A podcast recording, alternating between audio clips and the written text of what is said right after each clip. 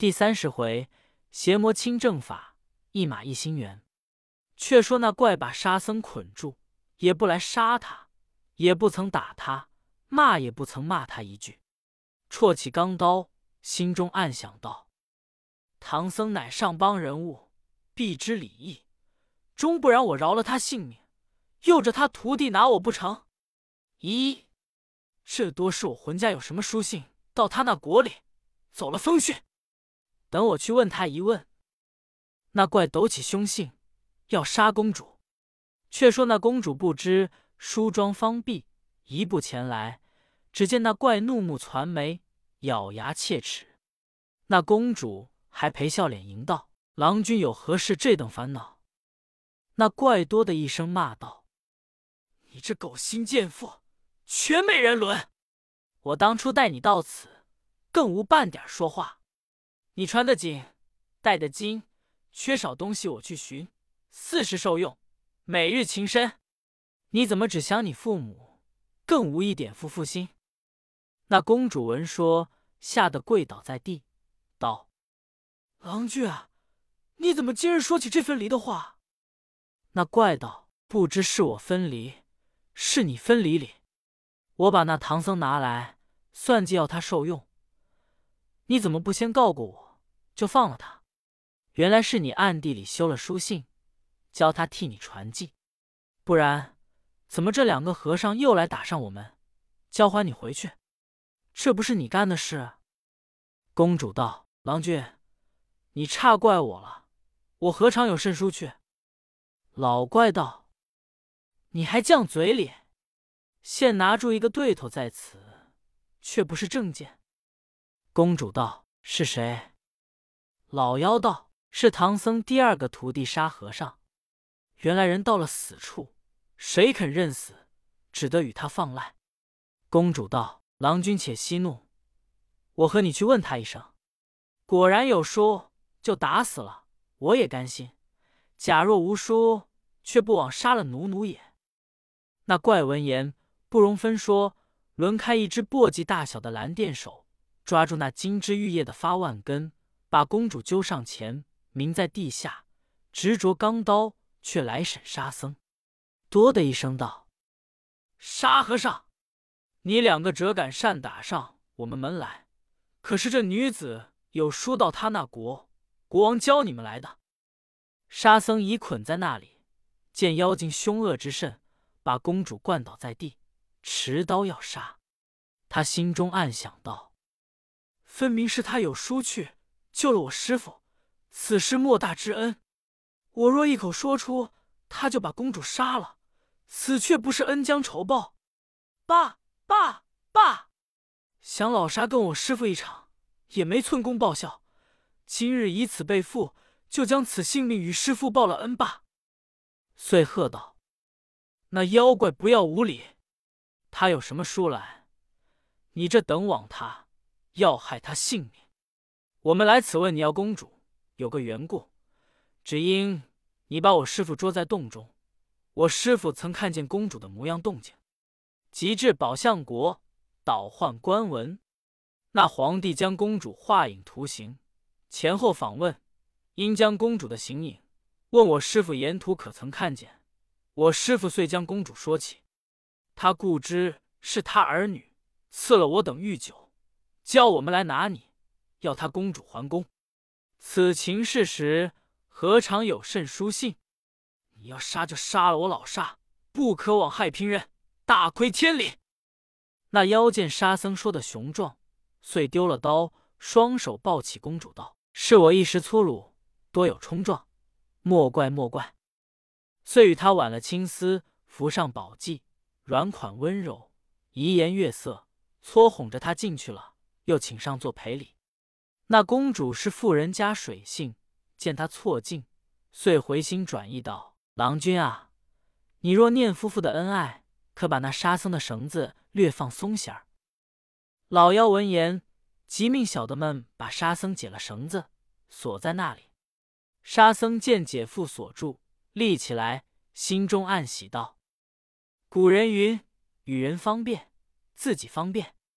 我若不方便了他，他怎肯教？”把我松放松放。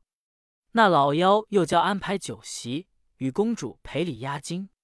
吃酒到半酣，老妖忽的又换了一件鲜明的衣服，取了一口宝刀，配在腰里，转过手摸着公主道：“浑家，你且在家吃酒，看着两个孩儿，不要放了沙和尚。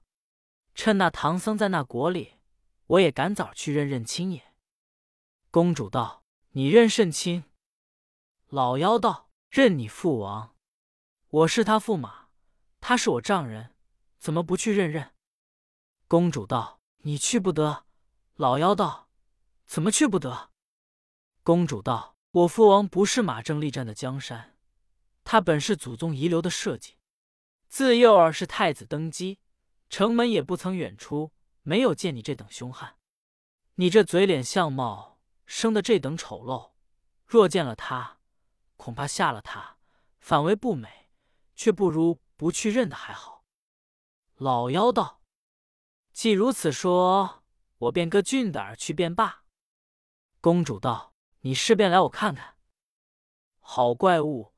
他在那酒席间摇身一变，就变做一个俊俏之人，真个生的，形容典雅，体段峥嵘，言语多官样，行藏正妙灵。才如子建成诗意，貌似潘安治果清。头上戴一顶雀尾冠，乌云脸服，身上穿一件玉罗者，广袖飘盈。足下乌靴花折，腰间鸾带光明，风神真是奇男子，耸鹤轩昂美俊英。公主见了，十分欢喜。那妖笑道：“浑家可是变得好吗？”公主道：“变得好，变得好。你这一进朝啊，我父王是亲不灭，一定着文武多官留你饮宴。倘吃酒中间。”千千仔细，万万个小心，却莫要现出圆嘴脸来，露出马脚，走了风讯，就不斯文了。老妖道：“不消吩咐，自有道理。你看他纵云头，早到了宝象国，暗落云光，行至朝门之外，对阁门大使道：‘三驸马特来见驾，岂为转奏转奏？’那黄门奏事官来至白玉阶前。”奏道：“万岁，有三驸马来见驾，现在朝门外听宣。”那国王正与唐僧叙话，忽听得三驸马，便问多官道：“寡人只有两个驸马，怎么又有个三驸马？”多官道：“三驸马必定是妖怪来了。”国王道：“可好宣他进来？”那长老心惊道：“陛下，妖精啊，不惊者不灵。”他能知过去未来，他能腾云驾雾，宣他也进来，不宣他也进来，倒不如宣他进来，还省些口面。国王准奏教宣，把怪宣至金阶。他一般的也舞蹈山呼的行礼。多官见他生的俊丽，也不敢认他是妖精。他都是些肉眼凡胎，却当作好人。那国王见他耸鹤昂霄，以为济世之良动，便问他。驸马，你家在那里居住？是何方人士？几时得我公主配合？怎么今日才来认亲？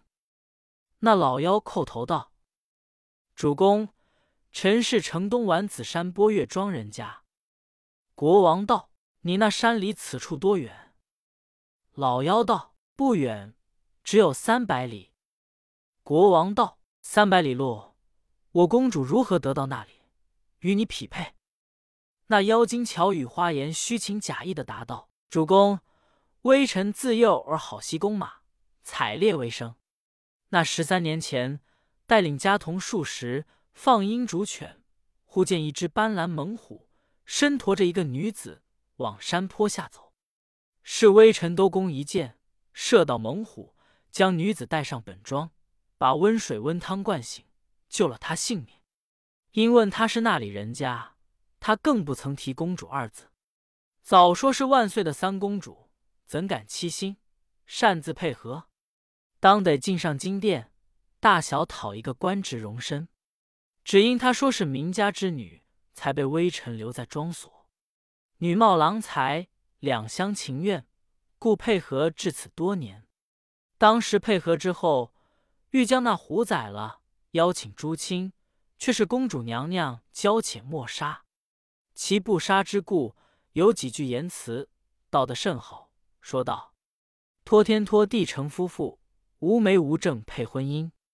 前世赤绳曾系足，今将老虎做媒人。臣因此言，故将虎解了锁子，饶了他性命。那虎带着箭伤，跑替剪尾而去。不知他得了性命，在那山中修了这几年，炼体成精，专一迷人害人。”陈文德昔年也有几次取经的，都说是大唐来的唐僧，想是这虎害了唐僧，得了他文引，变作那取经的模样，今在朝中哄骗主公。主公啊，那绣墩上坐的，正是那十三年前驼公主的猛虎，不是真正取经之人。你看那水性的君王，愚迷肉眼不识妖精，转把他一片虚词当了真实，道：“贤驸马。”你怎地认得这和尚是驼公主的老虎？那妖道：“主公，臣在山中吃的是老虎，穿的也是老虎，与他同眠同起，怎么不认得？”国王道：“你既认得，可教他现出本相来看。”怪物道：“借半盏净水，臣就教他现了本相。”国王命官取水，递与驸马。那怪接水在手。纵起身来，走上前，使个黑眼定身法，念了咒语，将一口水往唐僧喷去，叫声变。那长老的真身隐在殿上，真个变作一只斑斓猛虎。此时君臣同眼观看，那只虎生的白额圆头，花身电目，四肢蹄挺直峥嵘，二十爪钩弯锋利。巨牙包口，尖耳连眉，凝睁状若大猫形，猛烈雄如黄毒样。刚须直直插银条，刺舌复复喷恶气。果然是只猛斑斓，阵阵微风吹宝殿。国王一见，魄散魂飞，唬得那多官尽皆躲避。有几个大胆的武将，领着将军校尉一拥上前，使各项兵器乱砍。这一番。不是唐僧该有命不死，就是二十个僧人也打为肉酱。此时幸有丁甲、接地、公曹护教诸神按在半空中护佑，所以那些人兵器皆不能打伤。众臣嚷到天晚，才把那虎活活的捉了，用铁绳锁了，放在铁笼里，收于朝房之内。那国王却传旨，叫光禄寺大排筵宴。谢驸马救拔之恩，不然险被那和尚害了。当晚众臣朝散，那妖魔进了银安殿，又选十八个宫娥才女，吹弹歌舞，劝妖魔饮酒作乐。那怪物独坐上席，左右排列的都是那艳质娇姿。你看他受用，饮酒至二更时分，醉将上来，忍不住胡为，跳起身大笑一声。现了本相，抖发凶心，伸开簸箕大手，把一个弹琵琶的女子抓将过来，歹咋的把头咬了一口，吓得那十七个宫娥没命的前后乱跑乱藏。你看那宫娥悚惧，才女忙惊。宫娥悚惧，疑似雨打芙蓉龙夜雨；才女忙惊，就如风吹芍药舞春风。鸣碎琵琶顾命，跌伤琴瑟逃生。出门那分南北，离殿不管西东，磕损玉面，撞破交容，人人逃命走，个个奔残生。那些人出去又不敢吆喝，夜深了又不敢惊驾，都躲在那短墙檐下，战战兢兢不提。却说那怪物坐在上面，自斟自酌，喝一盏，搬过人来，血淋淋的啃上两口。他在里面受用。外面人尽传道，唐僧是个虎精，乱传乱嚷，嚷到金庭馆驿。此时驿里无人，只有白马在槽上吃草吃料。他本是西海小龙王，因犯天条，拒缴退灵，变白马，驮唐僧往西方取经。忽闻人讲唐僧是个虎精，他也心中暗想道：“我师傅分明是个好人，必然被怪把他变作虎精，害了师傅，怎的好？怎的好？大师兄去的久了，八戒、沙僧又无音信。”他只挨到二更时分，万籁无声，却才跳江起来道：“我今若不救唐僧，这功果休矣，休矣！”他忍不住，顿绝缰绳，抖松鞍辔，急纵身，忙显化，依然化作龙，驾起乌云，直上九霄空里观看。有诗为证，诗曰：“三藏西来拜世尊，途中偏有恶妖分。今宵画虎灾难脱，白马垂缰救主人。”小龙王在半空里，只见银安殿内灯烛辉煌。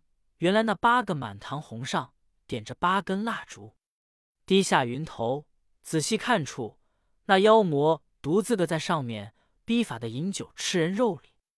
小龙笑道：“这厮不济，走了马脚，识破风讯，会贬称他了吃人，可是个长进的。却不知我师傅下落何如，倒遇着这个泼怪。且等我去戏他一戏，若得手。”拿住妖精，再救师傅不迟。好龙王，他就摇身一变，也变做个宫娥，真个身体轻盈，仪容娇媚，忙一步走入里面，对妖魔道声万福：“驸马呀，你莫伤我性命，我来替你把盏。”那妖道：“斟酒来。”小龙接过壶来，将酒斟在他盏中，酒比中高出三五分来，更不慢出。这是小龙使的逼水法。那怪见了不时，心中喜道：“你有这般手段。”小龙道：“还真的有几分高理。”那怪道：“在针上，在针上。”他举着壶，指琴针，那九支琴高，就如十三层宝塔一般，尖尖满满，更不漫出些虚。那怪物伸过嘴来。吃了一盅，搬着死人吃了一口，道：“会唱吗？”小龙道：“也略晓得仙儿。”一腔韵唱了一个小曲，又奉了一盅。那怪道：“你会舞吗？”小龙道：“也略晓得仙儿，但只是素手，舞的不好看。”那怪揭起衣服，解下腰间所佩宝剑，撤出鞘来，递与小龙。小龙接了刀，就留心在那酒席前上三下四，左五右六，丢开了花刀法。那怪看得眼炸，小龙丢了花字，望妖精劈一刀来。好怪物侧身躲过，慌了手脚，举起一根满堂红架住宝刀。那满堂红原是熟铁打造的，连柄有八九十斤。两个出了银安殿。小龙现了本相，却架起云头，与那妖魔在那半空中相杀。这一场黑地里好杀，怎见得？那一个是丸子山生成的怪物，这一个是西洋海伐下的真龙。一个放毫光，如喷白电；一个生锐气，如蹦红云。一个好似白牙老象走人间，一个就如金爪狸猫飞下界。一个是擎天玉柱。一个是架海金梁，银龙飞舞，黄鬼翻腾，左右宝刀无怠慢，往来不歇满堂红。他两个在云端里战够八九回合，小龙的手软筋麻，老魔的身强力壮。小龙抵敌不住，飞起刀去砍那妖怪。妖怪有接刀之法，一只手接了宝刀，一只手抛下满堂红便打。小龙措手不及，被他把后腿上着了一下，急慌慌按落云头。多亏了玉水河救了性命，小龙一头钻下水去。那妖魔赶来寻他不见，执了宝刀，拿了满堂红，回上银安殿，照旧吃酒睡觉不提。却说那小龙潜于水底半个时辰，听不见声息，方才咬着牙，忍着腿疼跳江起去，踏着乌云，尽转管驿，还变作依旧马匹伏于槽下。可怜浑身是水，腿有伤痕。那时节，一马心猿都失散，金公木母尽凋零，黄婆伤损通分别，道义萧疏怎的成？且不言三藏逢灾，小龙败战，却说那猪八戒从离了沙僧，一头藏在草窠里，拱了一个猪魂堂。这一觉直睡到半夜时候才醒，醒来时又不知是什么去处，摸摸眼，定了神思，侧耳才听，咦，正是那山深无犬吠，野旷少鸡鸣。他见那星移斗转。约莫有三更时分，心中想到：“我要回救沙僧，诚然是单丝不线，孤掌难鸣。爸爸爸，我且进城去见了师傅，奏准当今，再选些骁勇人马，助着老猪明日来救沙僧罢。”那呆子急纵云头，径回城里。半霎时，到了馆驿。此时人尽月明，两廊下寻不见师傅。只见白马睡在那厢，浑身水湿，后腿有盘子大小一点青痕。八戒失惊道：“双灰气了！这亡人又不曾走路，怎么身上有汗，腿有青痕？想是歹人打劫师傅，把马打坏了。”那白马认的是八戒，忽然口吐人言，叫声：“师兄！”这呆子吓了一跌。扒起来往外要走，被那马探探身，一口咬住皂衣，道：“哥呀，你莫怕我。”八戒战兢兢的道：“兄弟，你怎么今日说起话来了？你但说话，必有大不祥之事。”小龙道：“你知师傅有难吗？”八戒道：“我不知。”小龙道。你是不知，你与沙僧在皇帝面前弄了本事，思量拿倒妖魔，请功求赏。不想妖魔本领大，你们手段不济，敬他不过。好到这一个回来，说个信息事，却更不闻音。那妖精变作一个俊俏文人，撞入朝中，与皇帝认了亲眷，把我师傅变作一个斑斓猛虎，见被众臣捉住，锁在朝房铁笼里面。我听得这般苦恼，心如刀割。你两日又不在不知，恐一时伤了性命，只得化龙身去救。不期到朝里，又寻不见师傅。即到银安殿外，遇见妖精，我又变做个宫娥模样，哄那怪物。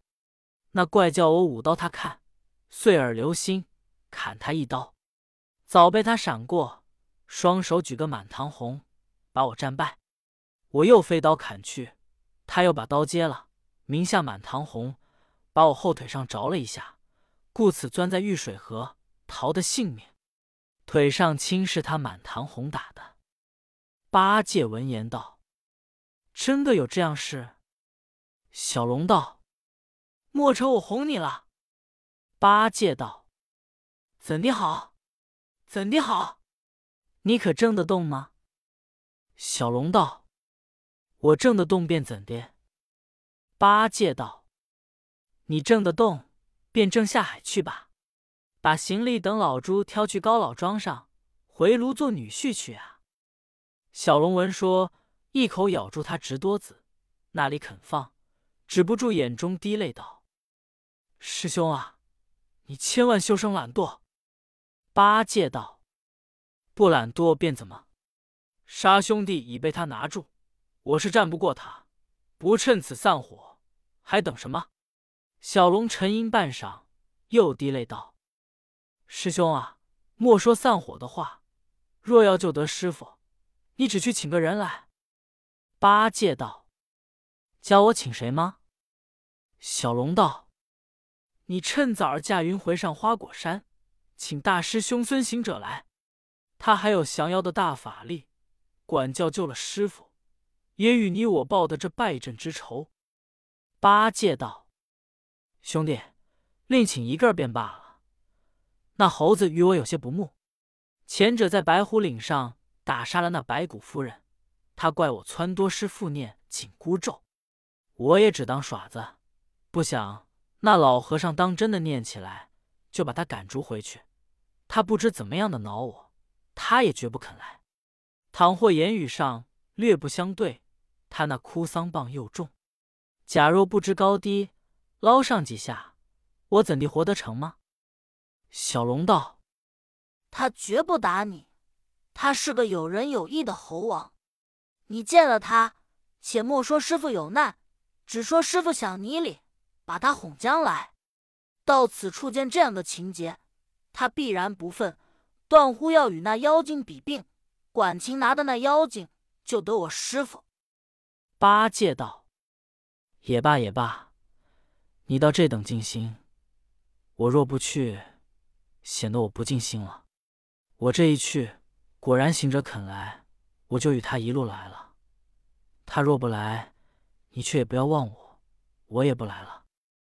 小龙道：“你去，你去，管情他来也。”真个呆子收拾了钉耙，整束了直多，跳江起去，踏着云径往东来。这一回也是唐僧有命，那呆子正遇顺风，撑起两个耳朵。好便似风蓬一般，早过了东洋大海，暗落云头，不觉得太阳兴上，他却入山寻路。正行之际，忽闻得有人言语。八戒仔细看时，看来是行者在山洼里聚集群妖。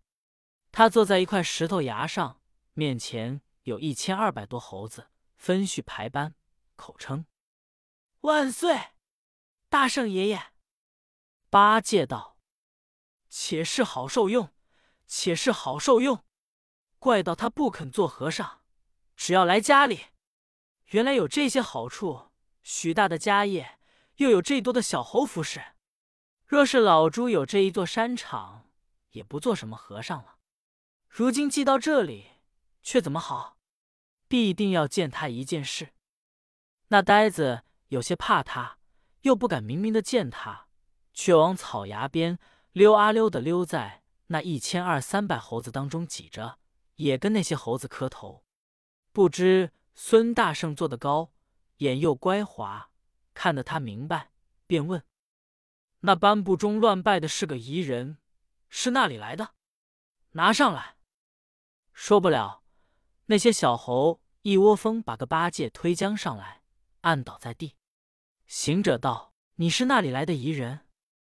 八戒低着头道：“不敢，承问了，不是疑人，是熟人。熟人。”行者道：“我这大圣部下的群猴，都是一般模样。你这嘴脸生的各样，相貌有些雷堆，定是别出来的妖魔。既是别出来的，若要投我部下，先来递个角色手本，报了名字，我好留你在这随班点扎。”若不留你，你敢在这里乱拜？八戒低着头，拱着嘴道：“不休，就拿出这副嘴脸来了。我和你兄弟也做了几年，又推人部的，说是什么疑人？”行者笑道：“抬起头来，我看。”那呆子把嘴往上一伸道：“你看吗？你认不得我？好刀人的嘴耶！”行者忍不住笑道：“猪八戒。”他听见一声叫，就一骨碌跳将起来，道：“正是，正是，我是猪八戒。”他又思量道：“认得就好说话了。”行者道：“你不跟唐僧取经去，去来这里怎的？想是你冲撞了师傅，师傅也贬你回来了？有甚贬书，拿来我看。”八戒道：“不曾冲撞他，他也没什么贬书，也不曾赶我。”行者道：“既无贬书，又不曾赶你，你来我这里怎的？”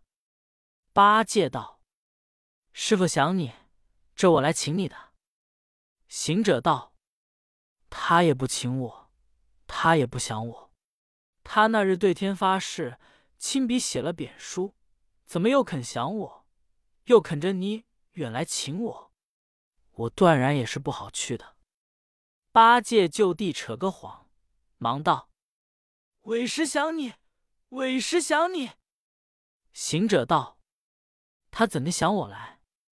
八戒道：“师傅在马上正行，叫声徒弟，我不曾听见。沙僧又推耳聋，师傅就想起你来。我们不记，说你还是个聪明伶俐之人，常识声叫声应，问一答十。因这般想你。”专专教我来请你的，万望你去走走。一则不辜他仰望之心，二来也不负我远来之意。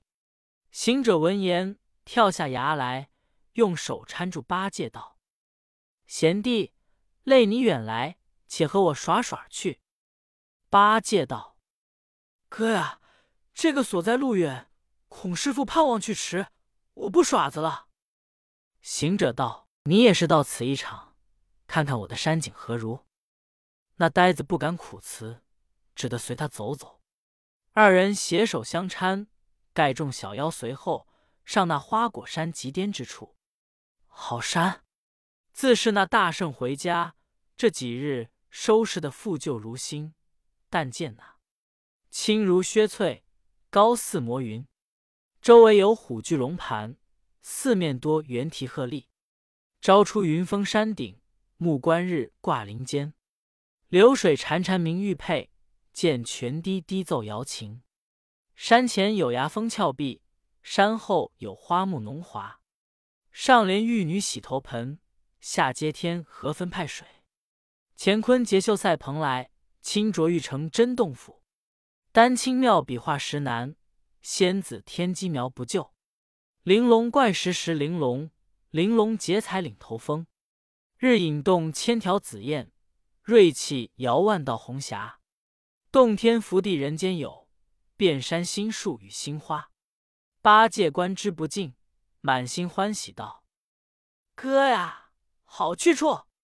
果然是天下第一名山。”行者道：“贤弟，可过的日子吗？”八戒笑道：“你看师兄说的话。”宝山乃洞天福地之处，怎么说度日之言也？二人谈笑多时，下了山，只见路旁有几个小猴，捧着紫薇薇的葡萄，香喷喷的梨枣，黄森森的枇杷，红艳艳的杨梅，跪在路旁叫道：“大圣爷爷，请进早膳。”行者笑道：“我朱棣时长大，却不是以果子做膳的。也罢也罢，莫嫌菲薄。”将就吃个儿当点心罢。八戒道：“我虽时长大，却也随香入乡试。拿来，拿来，我也吃几根尝心。”二人吃了果子，渐渐日高。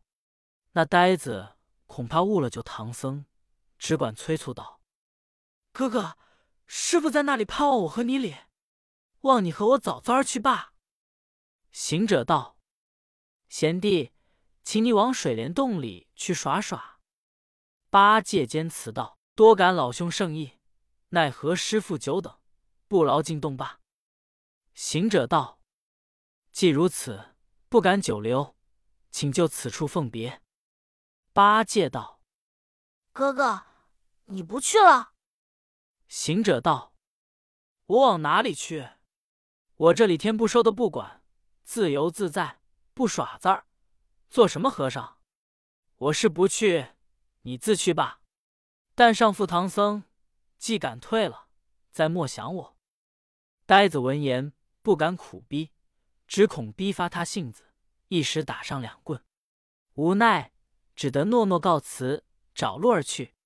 行者见他去了，即差两个溜洒的小猴跟着八戒，听他说些什么。真个那呆子下了山，不上三四里路。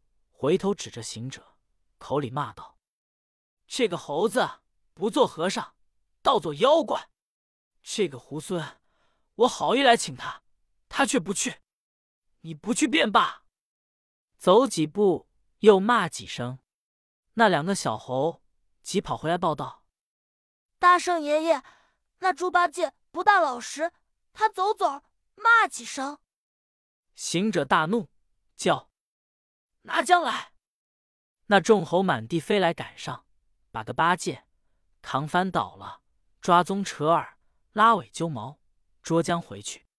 毕竟不知怎么处置，性命死活若何？